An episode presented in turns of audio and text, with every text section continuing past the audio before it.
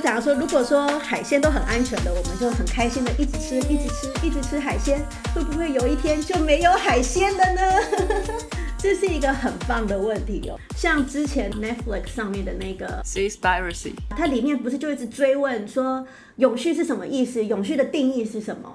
然后就没有人回答出来。好，没有来问到我。马上打电话给 Netflix，快点约下一次专访。那个永续表面上的意思就是可以维持一定的水平，就是可以维持住。永续海鲜大致上来讲可以有三个层面，就是生物量的永续、生态的永续，还有社会经济层面的永续。那基本上现在的永续渔业管理都是往这三个方面来进行的。那我们怎么知道生物量可不可以永续呢？这个我们就要稍微讲到一点点族群动力学的部分。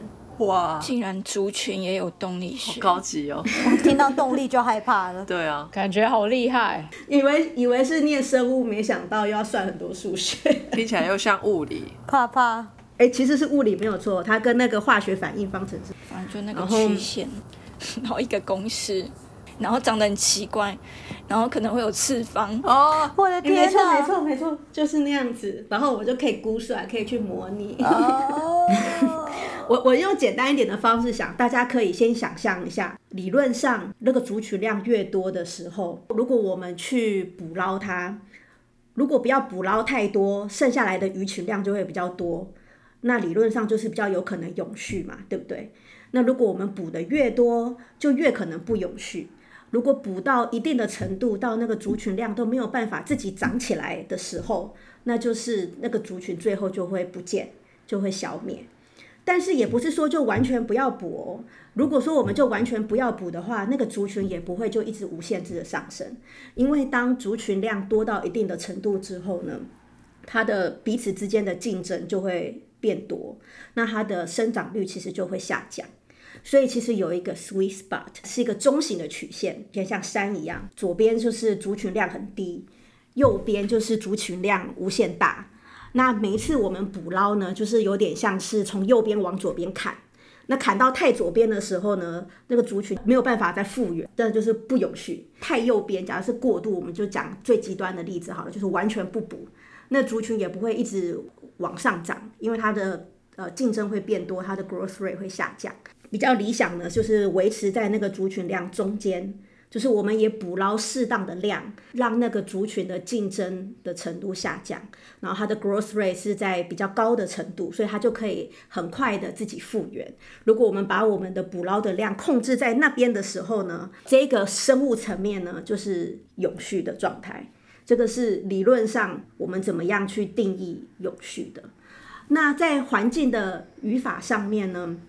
比方说，在捕捞的时候啊，有很多的问题是呃混获，捕到其他的鱼呀、像比方说捕虾的时候，那个笼子有的时候会伤害到海龟，或者是有一些钓鱼的方式会比较容易伤害到海鸟。那这个部分呢，大家有越来越越有意识。比方说，像最近美国就有禁令，如果是进口的虾，就会规定那个国家不可以用会伤害海龟的方式捕捞。还有像那个语法本身是不是对栖地友善？哎，等一下，你讲的语法是鱼的法律吗？哦，不对不起，我指的语法是说捕鱼的方法。哦，我也以为是 法律，然后本来以为是文法讲话的语法，真的隔行如隔山哎、对有没有？还自己以为自己很聪明，想说，哎呀，是法律，是法律谁知道的。大家都猜错。是方法哦。像不同的捕鱼方法，呃，有一些对环境的伤害就比较大、啊，像是底拖啊，或者是流刺网啊，这个都是对环境相对伤害比较大的渔法，不只对栖地伤害比较大，然后也比较容易同时捕捞到很多不是目标鱼种的鱼，所以这个是语法上面的永续。那刚刚还有讲到经济方面的永续，那其实呢，假设说前面两个都顾好了，那难道我们就是一直产生很多的鱼放在市场上面吗？其实也不是的，因为市场的价格跟供给有关系。如果我们就只是一直放很多的鱼到市场上面的话，那鱼的价钱就会下降。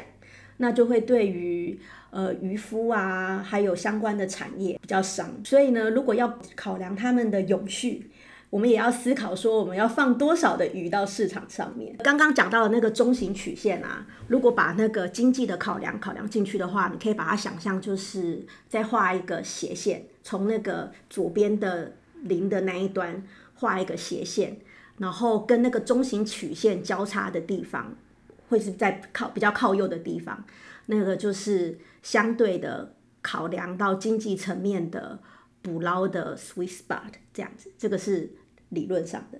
如果把刚刚讲的生物的永续、捕捞方法的对生态的永续，还有经济层面上的永续，全部都合起来的话呢，其实呢就是生态渔业管理的精髓。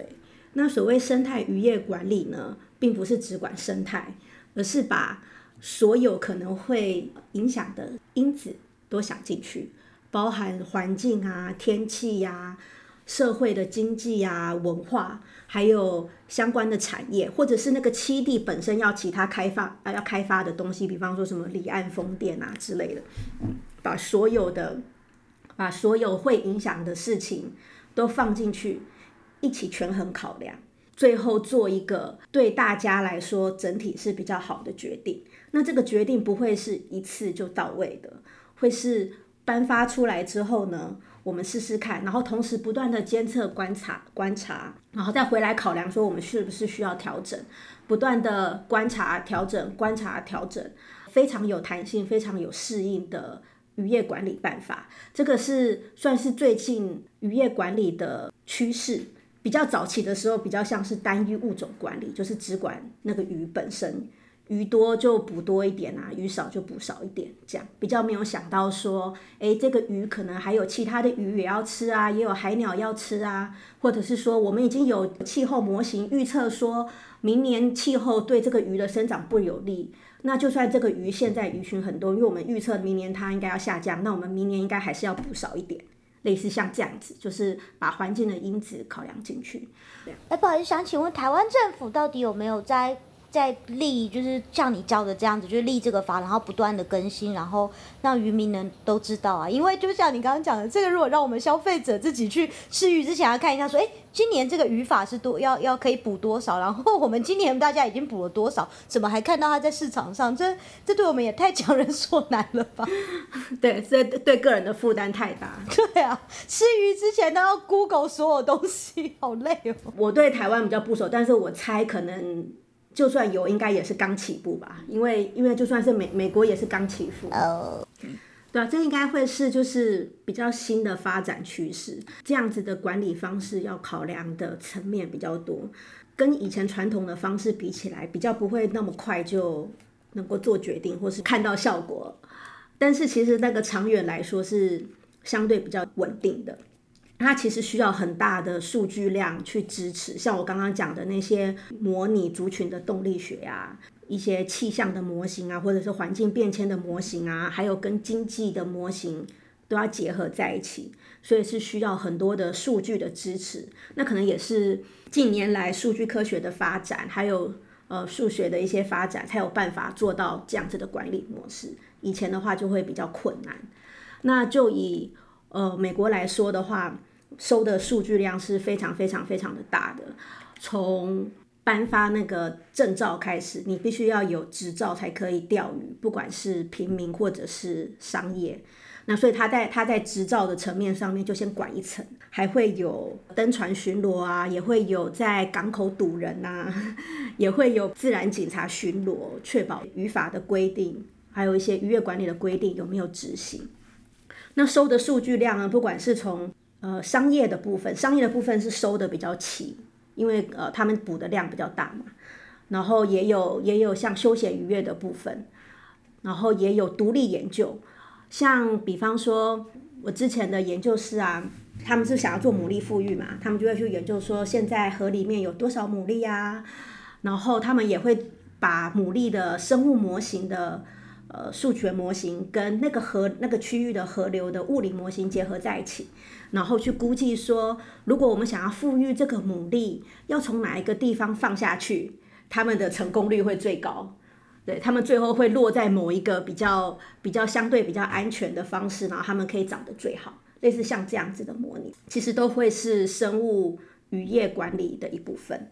那把这些数据结合在一起之后呢，我们就可以有一个比较粗估的模拟，说可能可以补多少，在什么时间补是相对比较安全的，然后就要进入协商。环境管理其实最终还是跟人有相关，是人去捕鱼，然后人有吃鱼的这个需求，所以最后都是要进入协商，要有所妥协，有时候是很难一步到位。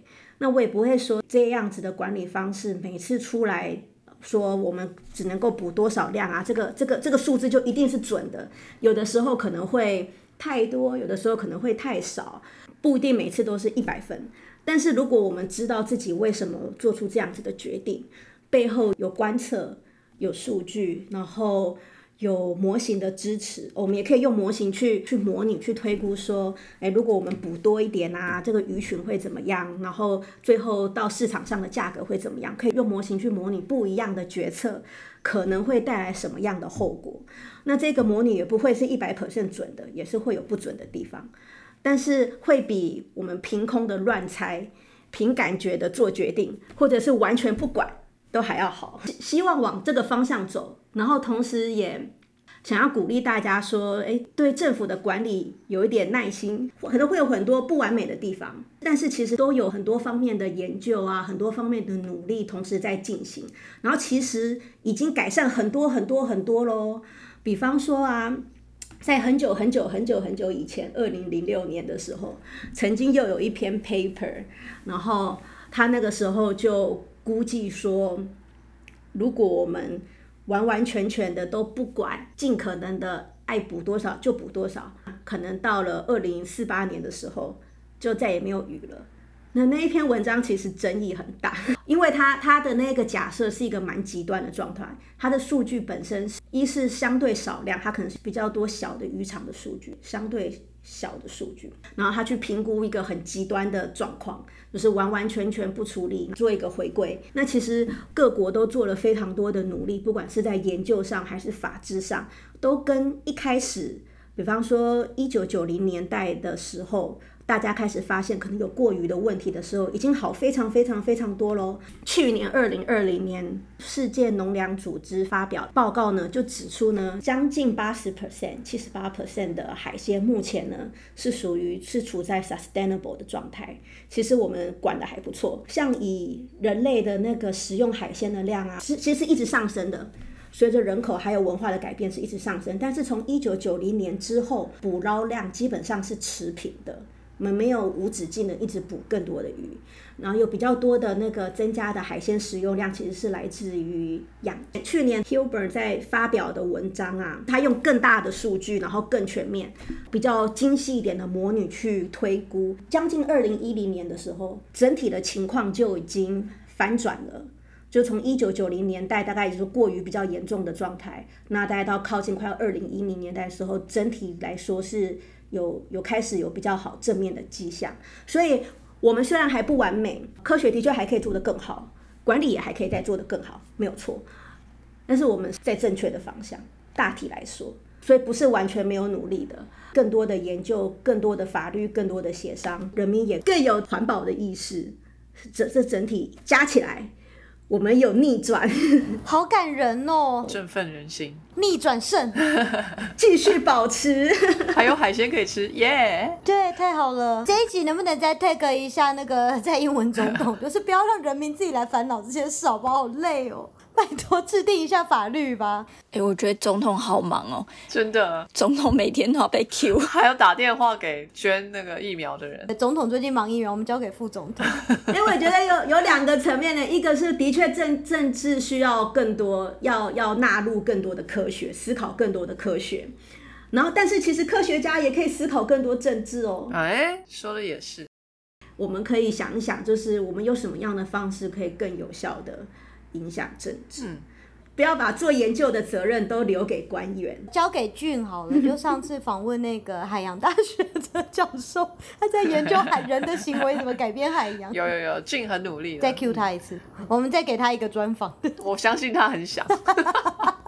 我我觉得可能也是要鼓励不一样的思考方式，因为我们之前在念书的时候啊，就很少会想到说影响政治也是科学家的责任。所以想说，我们就做好研究就好了。但是如果我们把它也纳入我们的责任之一，我们我们多思考一些政治。我同意科学家也必须要思考政治这件事情，但是我会觉得有点难过，就是目前在台湾看到的故事上，就是你就多做了一些什么，好像碰到了点政治就被抹得乱七八糟。我觉得有时候只是为了要自保，就是。为了要自己小心，不要去沾染一些有的没的，所以好像不去思考。但我相信大部分科学家都是有在思考这件事。的确，如果碰到人的话，就会有一些不是单纯理智思考或者是科学辩论上面会出现的问题。但是如果我们完全不碰那一块的话，那很多的时候研究就只能够留在研究的层面上面。像我们刚刚讲的这一些语法的改善啊、推动啊，都是要跟很多人协商，会跟很多人有利益冲突。科学家可能要练习说，可不可以也有一些人文的思考啊？比如说这个经济后面背后代表的文化或者生活的需求，不一定可以马上做数学上算起来最好的那种方式。但是这不代表就是失败啊！如果说我们都要某种程度上稍微有一点妥协的话。哪些哪些是可以妥协？然后他们在乎什么东西？有没有什么东西可以去商谈啊、交换啊？所以到后面变成是人文的关怀。吃海鲜的是人，捕鱼的也是人。我们如果想要有更健康的海鲜，或者是更永续的海鲜，最后都还是要思考背后的人是怎么样的运作。那我们怎么样可以影响人？我知道，我知道。就是来听 Sky 呢，我小鸡讲历史的部分。没错，大家可以先从就是身边的最身边的开始啊。比方说，你知道你家附近的代表你的立委是谁吗？他们提出来的法案有没有包含环境或者是海鲜呢？如果没有的话，是不是要写信告诉他呀？类似像这样，就是每个人都可以思考政治啊。这所谓的思考政治，不一定是从政。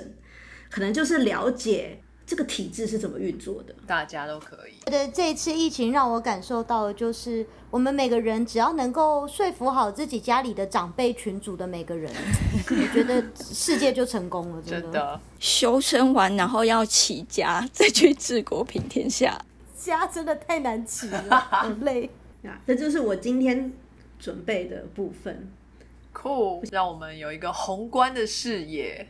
学好多新名词，语法。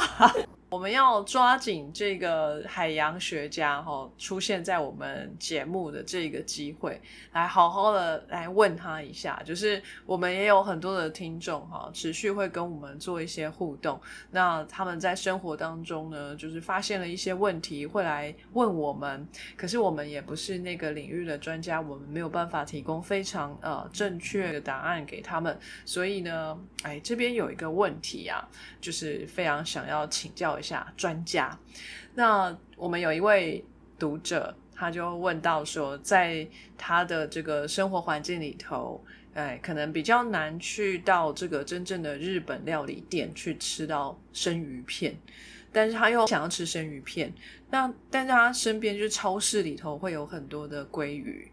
哦，他可能生活在北欧啊之类的地方，所以鲑鱼其实是很常见的，尤其在欧洲也是。超市里头卖的生鲜鲑鱼，他可不可以把它拿来当生鱼片吃呢？那为什么有一些超市里面卖的鱼就是一定要煮了才能吃，有一些呢却是生鱼片等级的，就是它是一整块的鱼，你可以买回家，然后切片就当生鱼片吃。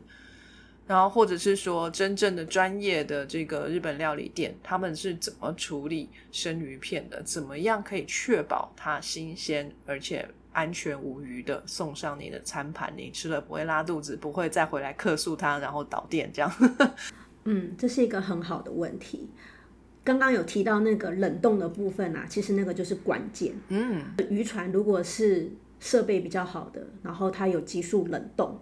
然后急速冷冻之后，就只有解冻一次就切了，这样子基本上它就是比较安全的，可以生吃的生鱼片。那如果是冷冻设备比较不好，或者是冷冻了又解冻，又冷冻了又解冻，这个过程当中已经拖了比较久的话，那个肉质衰败的几率就会变高，那就比较不适合生吃。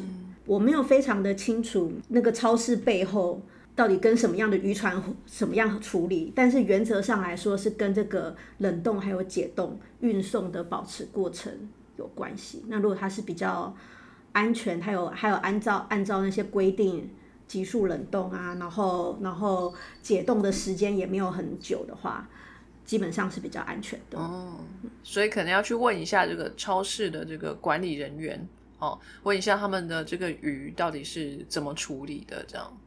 因为我知道在美国有一些比较好的超市，哦我之前是在 Rochester 嘛，然后我们那边非常引以为傲的就是我们有出了一间很厉害的超市，是不是有点弱？我 我们这个城市 最值得骄傲的就是我们出了一间很厉害的超市，啊，这间超市叫做 Wegmans。不知道 Catherine 有没有听过，Maryland 有没有？啊，Anyway，在纽约是蛮多的。有 Maryland 也有。OK OK，好，那它的品质就不错，然后他们也会聘请一些日本的师傅来做日本料理，也会有生鱼片的贩卖，然后他们也会出这种呃特殊的就是 section，就是这一柜的这个鱼你都可以带回去当生鱼片吃。我也是还蛮这个怀疑，也许这个来源是还不错，可是他在那个冰柜里面也是四度 C，然后待了一整天，到了晚上他还是这样卖啊。他可能是他的第一次解冻。嗯，我刚刚问说家里的冷冻库可不可以，就是因为我的同事之前跟我说，哎、他自己做了一桌苏须大餐。我说是真的是生鱼片的苏须，他说对啊。我说你怎么敢吃生鱼片？就是它不会那个有寄生虫什么吗？他说哦没有，你把鱼肉买回家之后放到冷冻库里冷冻三天，然后再拿出来就可以吃了。什么？这不太对吧？这听起来好简化哦。他还做照片，照照片给我看，看起来真的有模有样。然后他说因为太简单，然后他不太会煮菜，他说这真的很方便，所以每次有客人来，他都这样子宴客。而且他又是生物学家，我一直以为是正确的，他没有发现他朋友越来越少吗？我不知道。会不会就是鱼本身在你们那一区，比如说米兰、意大利，就是比较新鲜的状态？够安全。我不知道，我是想说，是不是这种东西是是像 Catherine 讲，是要累积才会死，就是他不会今天这样吃完马上就出事，他可能会要吃了好几次之后才会中暑。可是食物中毒一下子就好了。如果是指寄生虫的部分的话，的确，它把它放在冷冻库三天，寄生虫就死掉，这件事情是没有错。哦，但是就是那个鱼肉到底吃了会不会有不良反应，不是只有单纯寄生虫的问题，还是要看它从买来到冰到家里面的过程。呃，有没有是保持在呃冷藏的状态啊，或者是那个捕捞的渔船有没有比较好的冷冻设备啊，等等之类的，都会都会影响。那的确，就寄生虫本身的话，的确是可以借由冷冻的方式杀虫。还蛮有趣的。所以他要跟客人说，你来我家吃饭，就是绝对不会染上寄生虫，但是你可能会食物中毒。讲到寄生虫，又想到另外一个很有趣的东西，就是常常听到就是说，呃，淡水鱼比较容易有寄生虫啊，海水鱼比较不会有。大不晓得大家有没有听过这种说法？好像有欸有听像过，这个说法呢，严格上来说是对一半。其实淡水鱼跟海水鱼都有寄生虫，但是的确吃海水鱼的风险稍微低一点点。的原因是因为呢，很多淡水鱼的寄生虫啊，比方说恶名昭彰的中华干溪蛭啊之类的，它们的生长过程当中都会改变很多次，然后会有不同的寄主。通常人类就是它的其中一个寄主。那海水鱼的寄生虫，它们也会改变很多次，有很多的中间寄主。那很多时候那个中间寄主不是人，所以就算是吃进去了，那个寄生虫没有办法在你的体内发展完成，所以就也不会怎么样，就很像是补充蛋白质 这样子。严格来说，并不是海水鱼没有寄生虫，而是海水鱼的寄生虫的生活史跟人类比较没有关系。又想到另外一个，就比较少讨论，但是也是一个将来不知道会不会爆发的危。很多那个冰川一直在融化，那很多那个好几万年的冰川，然后里面有冻着很久很久很久以前的古细菌，都是人类没有接触过的细菌。没错那可能大部分就是跟人没有相关，只要有一个有事就很可怕了。对，那就是人类完全没有见识过的病毒，这样。所以保护环境就是保护人类。没错，再度的呼吁，谢谢 Catherine。那再来呢，我们豆豆也找了一些有关于免疫的资料哦，就是吃海鲜，呃，人家都说很容易过敏啊，这是怎么一回事呢？哎，请豆豆。昨天在讲说哦，好要做这个题目，然后就拿海鲜 seafood，然后过敏 allergy，然后就放进 PubMed 里面去找，看有没有什么文献这样子，然后就。看到觉得比较有相关，就是或是比较大的那种 review，我就把它收集起来。但因为其实墙边讲过啊，review 很难读，不是是小吉讲的，就是 review 常都有非常各式各样的知识在里头，所以我也没有办法一次吸收，所以我就是大致抓自己要重点。我觉得还蛮有趣的，就是一开始我在怀疑说，我是不是都找到差不多的人的作品摘要，大概就看到几个重点，就是说。呃，海鲜的过敏感觉有比肉类多，但是这个研究又很少，然后所以就是可能，嗯，近年来就是渐渐在做，好像我找到比较早是二零零四年，他们开始在讨论这个。题目，然后那时候在讨论的是过敏现象，好像是在成人比较好看。我找到的都是比较近年，大概二零一六年之后的那个 review，然后就大概发现说，诶，他们有把它归纳出来，就是说，其实那个过敏现象。嗯，当人觉得呃有过敏，就是可能我们过敏就会觉得诶很痒啊，还是什么的。在临床上，我发现说这其实或许症状是类似的，会觉得是痒，但是他们并不完全都是过敏的现象。痒不是过敏，不然是什么？就像刚刚讲的，鱼身上也会有一些寄生虫等等的，然后或许寄生虫或是细菌，它也会产生一些毒素。那就是当你在吃了这些水产的时候。你也会同时摄入这些微生物，然后或许它产生的毒物等等的，你就是在身体里面产生不好的交互作用反应，然后这些反应可能正好也刚好就是比较类似过敏会痒的这种症状，就是让你会觉得看起来很像。总而言之，它归纳出来就是有分有免疫系统反应的。跟没有免疫系统反应的，然后免疫系统反应的呢，其实又分，就是通常我们讲过敏，就是会痒的那种，是啊，可能大家都知道那个 IgE 免疫球蛋白，就是在过敏的时候，它是一个非常重要的重点。免疫反应的这种，它还有分，就是是跟 IgE 有关的，然后这个才是真的是过敏，也是有其他，嗯，在免疫反应里面不是 IgE 这一类的。例如说，通过 T 细胞等等的，反正不同的反应，那可能也会造成会痒的状况。然后，其实他还有举一个什么叫做，嗯，中文好像叫做食物蛋白诱导肠炎症状群，好长。肠炎症状群，OK。大概就是说，就是那个食物蛋白，就是它或许就是人体不太能够吸收嘛，在你吃了之后会。不良反应呢？这个是跟免疫细胞作用是有关系的，就是可能免疫细胞觉得它不好，然后要攻击它。还有另外那个不是免疫反应的，归纳说是毒物造成的 reaction，就是毒物造成的不良影响。因为我好像有看到是什么物质啊，它也会产生组织胺，所以其实是你吃进了那个组织胺，而不是你有免疫系统。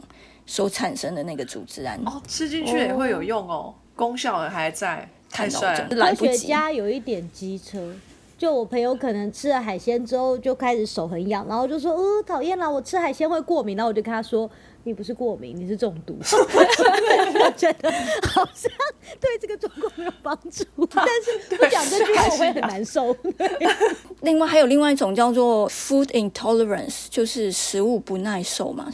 然后我刚刚在讲说为什么要讲这个，就是其实我觉得它可能就是对于治疗上的处置非常重要，就是你必须要找对原因，你才能够对症下药。所以你不能说。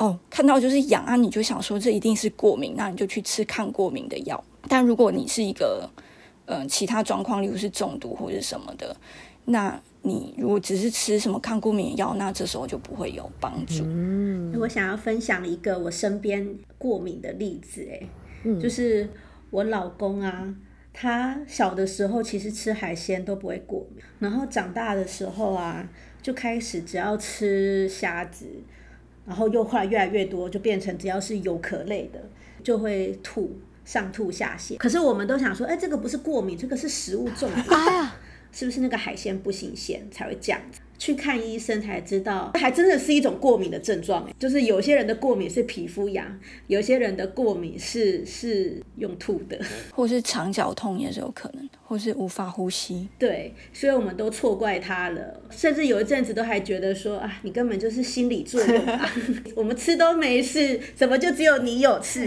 这些真的是就是不能不能随便乱说，就是无法知道是。就像我们之前在讲肉的那边。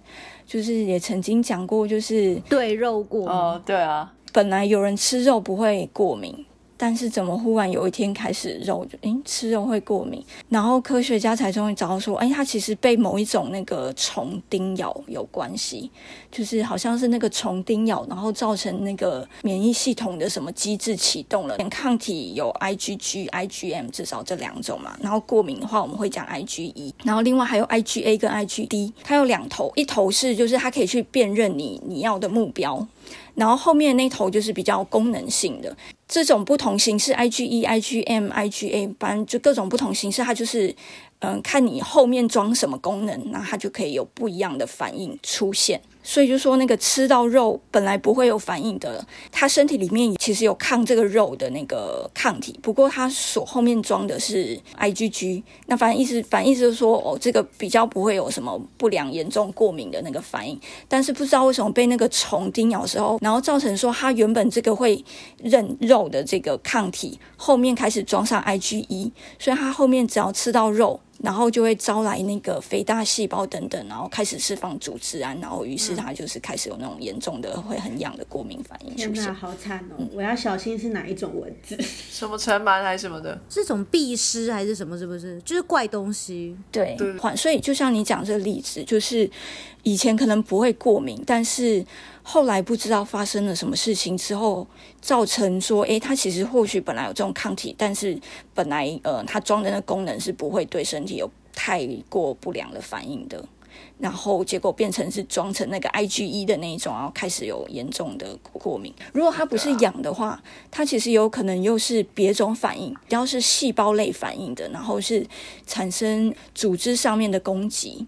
产生其他交互，你最后可能会缺氧等等的，所以会有那种过敏性休克，比较极端的状态。我刚刚听一听，只觉得就是科学家、医生都差不多等级的机车，就是。就是在在我朋友全身发痒时候说哦我过敏，我就会跟他说你这不是过敏，这是中毒。然后在另一位那个跟随你的先生 明明就在上吐下泻很痛苦，说医生我中毒的时候，医生就冷冷的说你不是中毒，你是过敏。我找到了这几篇，它其实就是有有点类似一个 SOP，他就想要整理出来说，呃，目前知道有哪些呃类似症状，那可能用什么样的诊断方法可以比较快的去辨认出来说。这个是过敏或不是过敏，这个是什么状况？那后面可以后续是什么处置？这样子可能会问说：“诶，是吃了什么？”等等。那那就可能可以从这些吃进去的东西去辨认有没有常见的过敏源，也可以做组织胺或是 IgE 的定量等等。在不同状况，你采取适当的措施，你或许可以比较快的去分辨出来过敏啊，它是一种。后天的免疫反应，过敏通常是你第一次第一次遇到这个会过敏的东西的时候是没有反应的，因为他还没有学习到。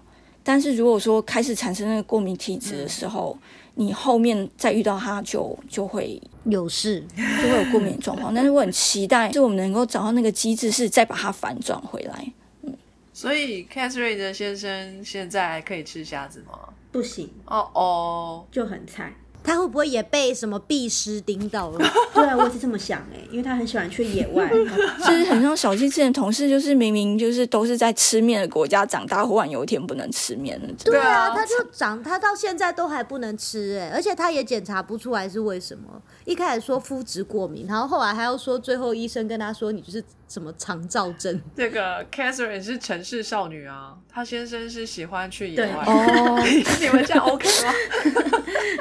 他去他去他的野外，我我去我的城市。你还是不要跟着去好了，免得你改天又不能吃虾了。就是说啊，我觉得可以，你去那个野外附近的城市，对，那好像也不错欸。但是但是等一下，那个也只是就是在当时那个肉的过敏的那个状况，然后而且那个虫好像也就是美国的某几个地区，是哦，美国的某几个地区，对不对？哎，他们在美国，他们在美国，在在哪里？在哪里我再把那篇文献寄给你看好了，你自己看我真的怀疑，真的是某个地区或者是某一些基因，因为他的外婆也是一样，就是奇怪的症状，就是年轻的时候什么都可以吃，然后老的时候就开始对越来越多东西都不能吃，然后对其中也有一个也是肉哎、然后就只好吃素。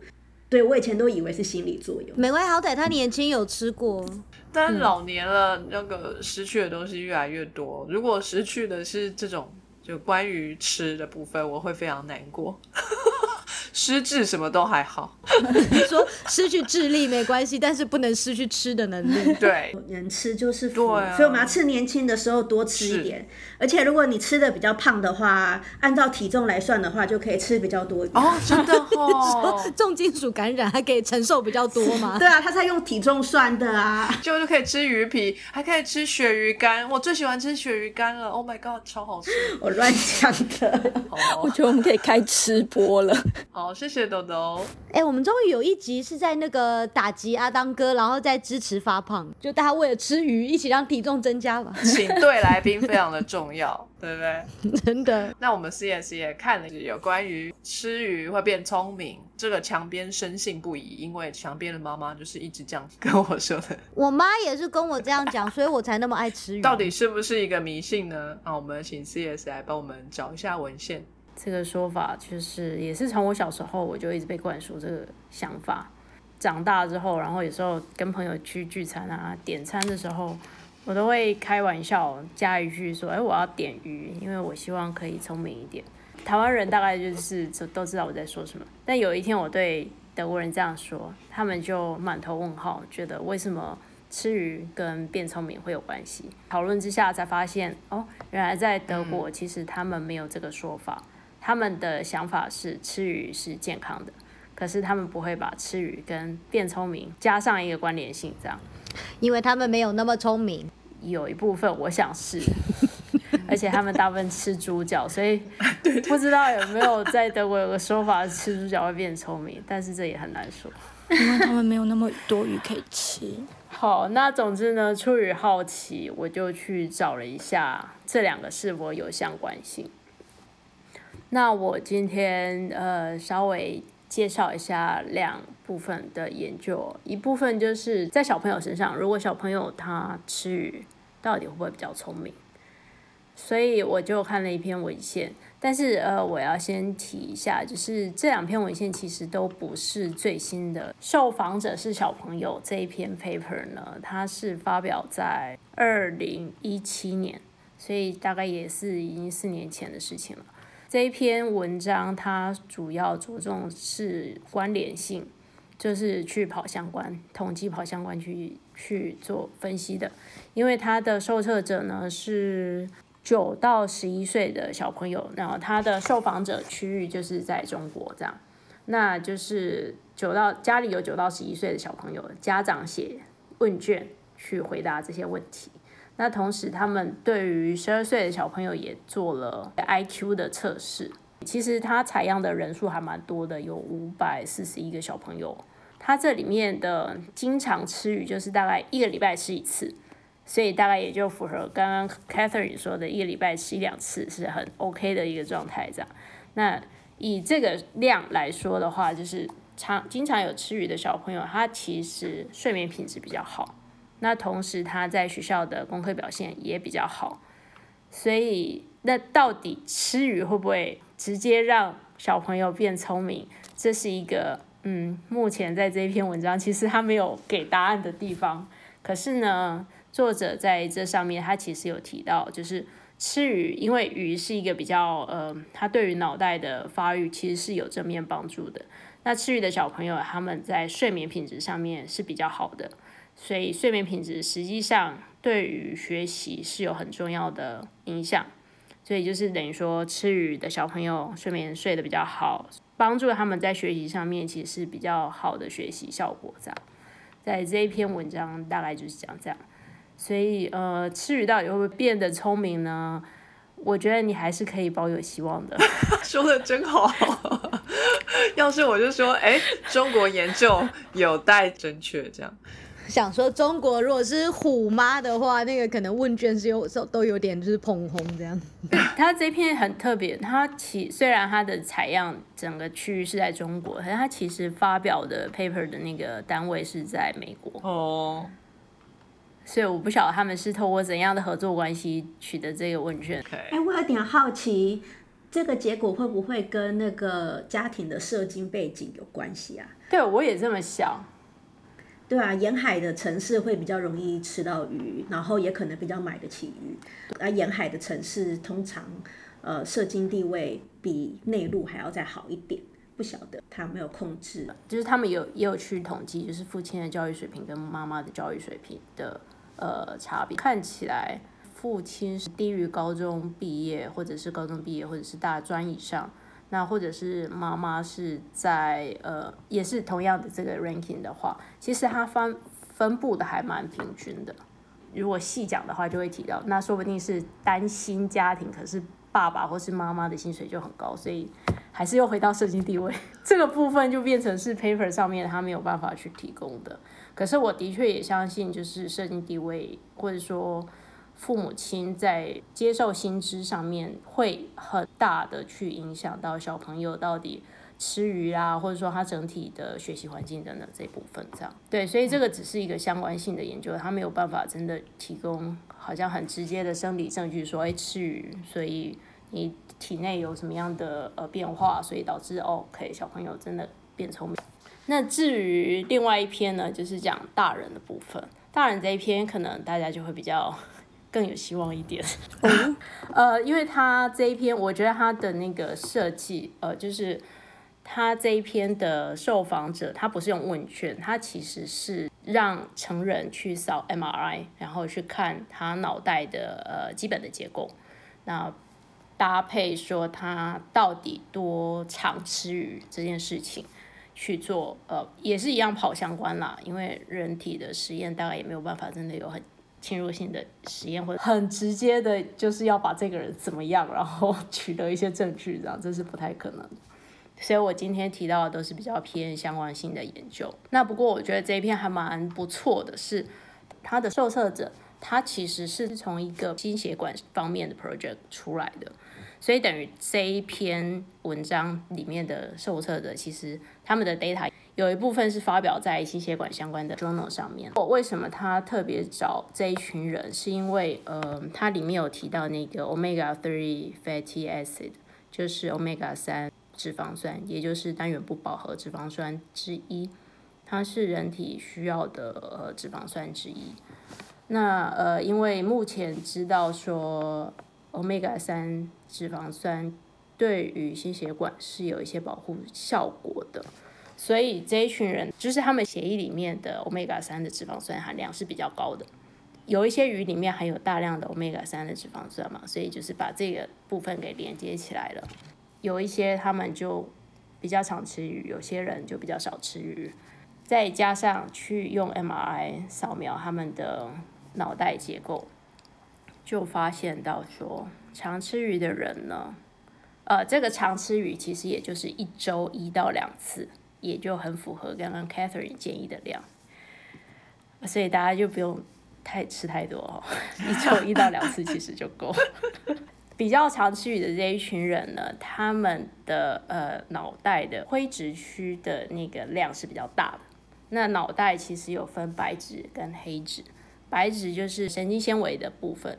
灰质是偏神经细胞体的部分，也就是说，你脑袋真的要去运作的话，你必须要有很多的神经细胞去跑，那也就是灰质量就很重要。所以这篇文章它其实就有比较强烈的嗯证据指出说，常吃鱼的人他脑袋的灰质量是比较多的，这个给大家一个比较。多的希望了吧？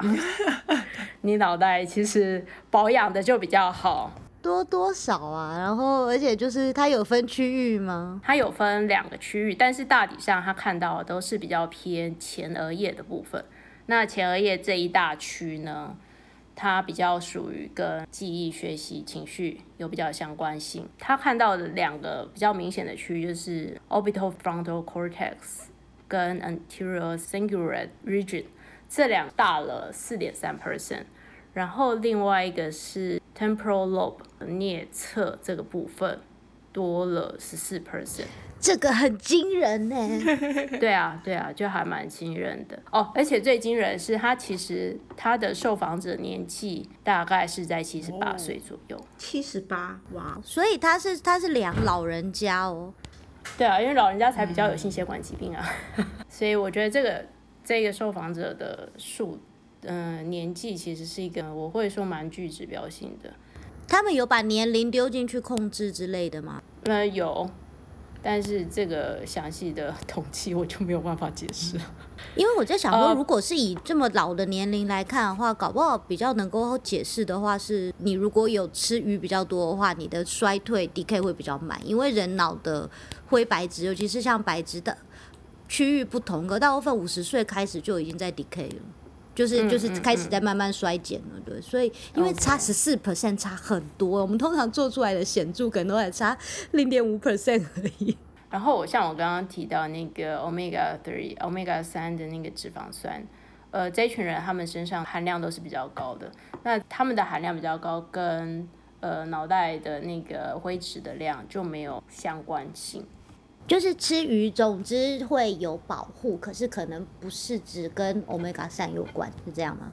诶，吃鱼的频率跟灰质的量是有正相关的，可是 omega 三脂肪酸的量是没有正相关的。所以你想要保护，你是要吃鱼，而不是说光去买 omega 三补充就够了，这样吗？对对，嗯对，在这一篇呈现出来的是这样。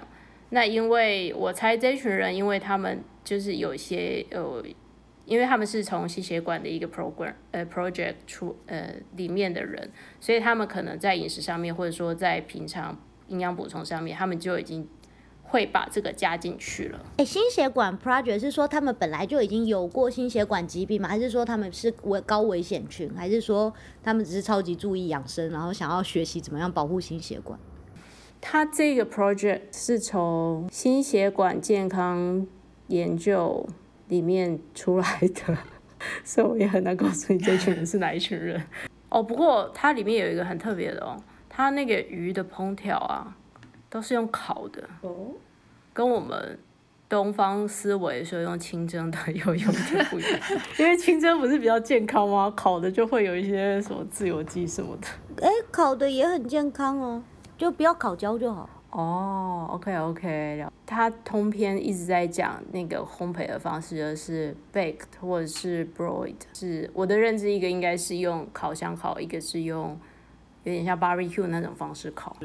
broiled 是那个烤箱里头会有一个功能是 broiled，，然后它好像就是那种高温快速烘烤，所以我会觉得是类似哦 barbecue 那样。OK OK，了解。哎、我觉得好，这个很不错哎，大家要多吃鱼，不要以为买 omega 三就够了。哦，我看到的时候也还蛮讶异这件事情。十四趴太神奇了啦！而且你七十八岁的时候还能够有这个比例，真的很不错哎。对啊，是七十八岁，我觉得很很值得那个赶快拿去给那种阿兹海默症高危险族群，请他们快点吃鱼。对，还不错，你可以用这些说服他。记得一周一到两次，分散风险。对，一周哎、也不要吃太多，也不要吃太多，对。对，不能太多。这样听起来其实并没有到很负担，因为之前都会想说常吃鱼比较健康，或者说比较聪明。可是到底怎样叫做常吃鱼，这真的是一个非常大的问号。因为像蔬果，我们就会觉得每天要吃才够。那没想到鱼其实一周一到两次，就是或者说海鲜一到两次就够了。嗯不过我觉得要看区域耶，我觉得离开台湾之后，一周一到两次也没有很容易。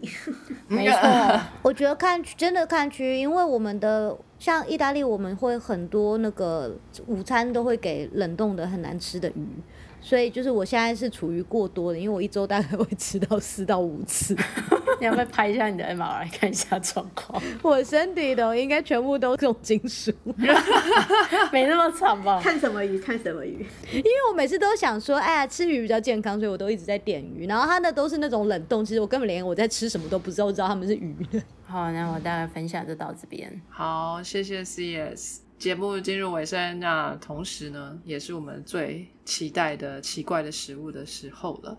海鲜，对不对？海这么大，那海鲜有百百种、千万种吧，应该有。可是好像怎么想也不会出于意外，就是鱼虾贝类嘛。你还能想到什么别的？我真的没想到什么别的。水母，水母，海蜇皮，海蜇皮。你也知道，就是东方人，大家什么都吃啊，所以。也找不到什么会让我们吃惊的东西。不过呢，吃鱼这个文化最盛行的一个国家是哪一个呀？北欧吗？冰岛那一区？日本。日本，答对了，日本。OK，冰岛的确就是北欧也蛮爱吃鱼的，可是他们这个呃创意可能不足啦哈。日本的创意比较多，他们各种各样的乱吃一通。这个日本人呢，他们就是一个以海鲜作为他们这个人类历史发展的一个重要主轴的一个国家。其实亚洲各种什么都吃嘛，生食也是不少。你们想到就是除了生鱼片之外，还有什么东西可以生吃？海鲜？生蚝啊！哎，我小时候看恐怖的日本的影片，然后那个电影里头，他有就是把金鱼就是直接用喝的喝下去。金鱼？哪一个金鱼？就是小小金鱼，小的金色的金。Goldfish。对，Goldfish，然后就放在一个碗里，然后就这样咕噜咕噜咕噜喝进去。这样能尝到什么味道呀？我也不知道，吃法。好的，对，生蚝也的确是生的。然后，你们有没有听说过韩国之前有这个吃生的活章鱼啊？有有有，就是用筷子卷一卷，有没有？还会从你的那个食食道慢慢爬出来，你要用力把它吞下去。这还说很多人有那个每年都有给到这样，不知道有没有死掉，总之会去看医生。哦，真的哦。对啊，因为那吸盘粘住。听起来就很可怕。就章鱼的复仇啊！呃，不过这都不稀奇了，大家都听过，对不对？好，那我们今天来介绍一个，我个人是没听过啦，哈，你们可能会其中有人听过这一道菜是日本的菜，名字叫做 shiro uo，s h i r o u o，好，这一道菜 shiro uo，它呢是很小很小的，像鳗鱼一样透明的鱼苗一样的状态的鱼。然后它大概一根是你的小指头这么长，可是可能只有你的小指头的四分之一粗，很细，然后透明的，像鳗鱼一样细细一条，然后很多条，然后就放在盘子里面，这就是一道菜。然后加一点水，要挑战用筷子去把它一只一只夹起来，它都还在扭动，在跳动哦。然后你要夹起来，然后吃进嘴巴里，感觉很像是在吃很多。牛肉绦虫，可是我记得绦虫是白色，它比较像面条，但这个是透明的，所以感觉有点像粉条、粉丝这种鱼啊。英文名字比较好记，叫做 ice goby，就是冰的 goby，就 G O B Y，它是一种虾虎。你们有听过虾虎鱼吗？有。日本天皇就是研究虾。的专家，哎，对对对对对对，没错，他有出 paper 哦，真的哦，日本天皇是科学家，对对对，你不知道吗？哎，我真不知道，哎，好酷哦，单位直接写他是日本天皇，不是没有，他单位是写他那个皇宫，他的 institute 就是那个皇宫，好酷哦，这有谁敢退稿吗？没看，说的也是。哦，那 impact factor 还蛮高的。OK，Anyway，这一种虾虎名字叫做比氏冰虾虎，比氏就是彼得那个比。哦，不是说我很瞧不起你的那个笔试？哎，不是，我就知道你又要听歪，还是你考试要口试或笔试？我说这一只虾虎很严格，它只做笔试。对，我也不知道为什么要叫做冰虾虎，可能就是它看起来好像透明的，像冰块一样吧。然后所以它叫做。呃，ice goby，OK，那这种鱼长得很有趣，它就是那种透明细细一条嘛，那它身上还有一点细细小小的斑点，它身体的最中间有一个很可爱小小的气泡，每一只都有一个气泡，那个不是就是 NG 品哦，但是它真的身体里面有一个浮标，控制鱼的对平衡或是上下距离的这个气球，它透明的，所以你就看得到，很可爱。你要怎么样可以忍心就把它就是放到嘴巴里呢？而且挑战用筷子去把它夹起来。总之呢，大家好像还有去想一些奇奇怪怪的方法，比如说网子啊，去把它捞起来吃之类的，吼比较方便。这个鱼啊很有趣，我想要来介绍一下这种鱼。它的学名它有一个蛮特殊的意义，我试着念一下：Luke opusarian，这个是它的属名啊，它的种名叫做。Petersi, P-E-T-E-R-S-I-I，好，这个名字呢是源自于这个希腊文，好，它的署名里面的前面一半，这个 Lukos，它的意思是白色的意思，当那就是意思就是说它看起来就是很苍白，甚至是透明的这样子的一个身体的颜色。那再来后面的一半是 Opsarian，就是拿来配着。面包吃的鱼，它的署名就是告诉你这种鱼可以吃。有没有这样的分类学家？我觉得真的很糟糕，而且要配面包。你如果配白饭就不行。对，没错。那给小鸡要找可以配酒的鱼。哎，对啊，生物学家帮个忙好不好？分类学家要怎么样为物种命名？我真的觉得也是蛮有趣的。这一道菜是其实蛮贵的，你在日本跟韩国都有可能看得到。这种鱼有一个很特别的特性，就是说它看起来啊，好像是幼鱼，因为它是透明的，细细长长一条，你以为它是小朋友，对不对？我们就看到像波纳鱼那样子小小的、啊、透明的，啊，它终有一天会长大变成大鱼，对不对？但其实这种鱼呢，它就这样了，这是一个现象，叫做 neoteny，就是幼态延续。这是一种演化还是分类学的专有名词？这种幼态延续的意思，就是说一个物种把幼年的那特征，好胎儿时期，甚至或者是小孩子的时候的状态，保留到成年，即使他长大，还是看起来跟小孩一样。有没有很像日本人？所以你是说这是？彼得潘情节的一只鱼就是，对对对，有点像，像这样子的动物啊，其实不少。也有人说，人类就是一种幼态延续的动物，因为人类没有体毛，头也很大，就是从胎儿的特征留保留下来的。然后人类呢也很好奇，对学习有兴趣的时候，活到老学到老，是不是？这也都是幼儿时期的一些行为、一些特征。所以也有人说，人类本身就是一种哦幼态延续。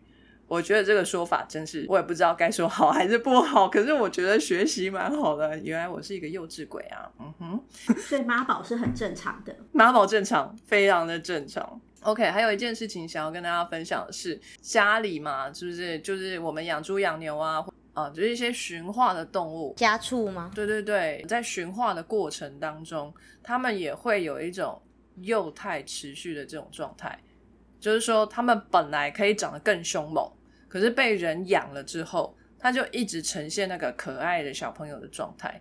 为什么呢？因为它其实不需要。具备那个长大之后狩猎的能力了。他每天都是假后做 king call，五毛，大家就是天天喂他东西吃，所以他也不用去烦恼了。他就只要天天当他的小朋友就可以了。所以妈宝呢，你持续去宠爱他，就继续成为妈宝这样。所以他生出来的可能也是继续是妈宝这样。非常简短的跟大家 分享一下这道菜，然后顺便介绍一下这个演化的一个名词这样子。所以其实我们刚刚就是学到妈宝是自然就存在的东西，妈宝是可以演化下去的，所以你最好不要宠你的小孩宠到那样，不然他生的小孩也那样，然后他以后就全部都变成透明的，对，类似妈宝在生物界真的不是只有人类才有，在海洋其实也有例子，像那个杀人鲸啊，跟人类就很像，他们也是妈妈母亲就是会停经了之后还会活很久很久，然后他就会照顾他他的那个整个的鱼群。他生的儿子啊，就中年都会跟妈妈住在一起，也是跟妈宝。什么？那交配怎么办？妈妈在旁边看，天哪！这好大压力。真的，交配他们会出去去别的地方。他们发现，就是鱼群里面有那个年长的母金存在啊，那个族群的存活率就会就会比较高，生出来的后代存活率也会比较高，就是传说中的那个阿嬷效应。阿妈会帮忙带小孩，对对对 真的耶，这样父母才有时间出去工作嘛，三代同堂。对，他们还发现说，那个后代的性别也有差，就是如果后代是呃雄性是男生的话，的差别存活率的差别又更大。我现在我现在自己当妈就可以理解，因为男生真的太皮了，没有阿妈的帮忙，应该很快自己就可以就死翘翘。就是很想要放生。非常好玩。所以，请问一下，你们会想要吃这一道菜吗？我跳跳的鱼在你面前，就在你的盘子里。不会，我觉得听起来很累的样子耶，因为你知道我用筷子的技术很差，我连正常的东西都夹不起来了。那道菜我觉得我应该就是吃了一个小时都什么没吃到吧。而且生的东西比较腥，不是吗？所以我不敢吃。哎、我以为生的会比较不腥哎、哎，味道比较好。好像是哎、哎，腥臭的这个来源应该是就是死掉以后蛋白质分解之后才会有腥臭的感觉吧？是吧？对啊，是那蛋白质腐对啊，败的味道。所以越新鲜还活着，你可能不会感觉到腥臭，可能就是它本身的味道。嗯我会想尝试看看呢、吃个一小杯喝喝看，一小杯 好哦，你要先可以把它捞起来。不能直接盘子拿起来。哎，我不知道哦，日本人规矩很多哦，而且他们那个就是配着上来的那个道具啊，都看起来超难用的。有网子没错，可是那个网目都超大的，哎，这哪可能 捞得起来？我 anyway，觉得他那应该比较像打电动吧，就是 捞起来你就噔噔噔就可以加分，所以弄得很难。那一道那么贵生生的菜，你这样也捞不到几只，是不是很浪费？所以要要兼具娱乐效果，就是它不只是光吃，你还是玩乐。可能是哦，哎，不要玩人家哦。虽然人家已经成年了，可是长得还是那么可爱，对不对？Anyway，啊、也是不反对大家可以去尝试一下啦，很新奇的食物，而且是他们这个非常长久的文化。听说这道菜也是几百年的历史了，对。OK，cool、今天呢，大家准备了非常丰富的内容，哦，是一集非常非常值得珍藏的 podcast，海鲜的部分。OK，好，那今天就谢谢大家的时间，下一次希望还有机会再请 Catherine 来为我们说明海鲜啊，或者是海洋方面的一些知识，这样子，我们听众说不定会有更多的问题。先在这边跟大家说声再见喽，拜拜。拜拜。谢谢大家。非常感谢各位听众的收听和支持，特别要感谢各位赏杯咖啡的朋友，在 First Story 上的 Sean 以及匿名赞助者。Patreon 上的伊圈乌 Newton、Catherine、Ethan Wang、Ellie Hu、伊圈乌、Elliot Barrett、Adam Joe、Ernest、Nikki Wang 以及 Howard Su。Sky in the World 在各大 podcast 平台都能收听得到，Anchor、s o u n d o w n、Spotify、Apple Podcast、KKBox 都能搜寻得到 Sky in the World 的节目。另外，Sky in the World 也会在脸书页面及 Instagram 上分享科学家的八卦、科学新知，还有编辑们的日常给大家。有任何问题及意见，都可以在各大平台上留言，让我们知道，我们将竭尽全力为您寻找答案。欢迎追踪分享 Sky in the World，让更多的人知道有趣的科学哦。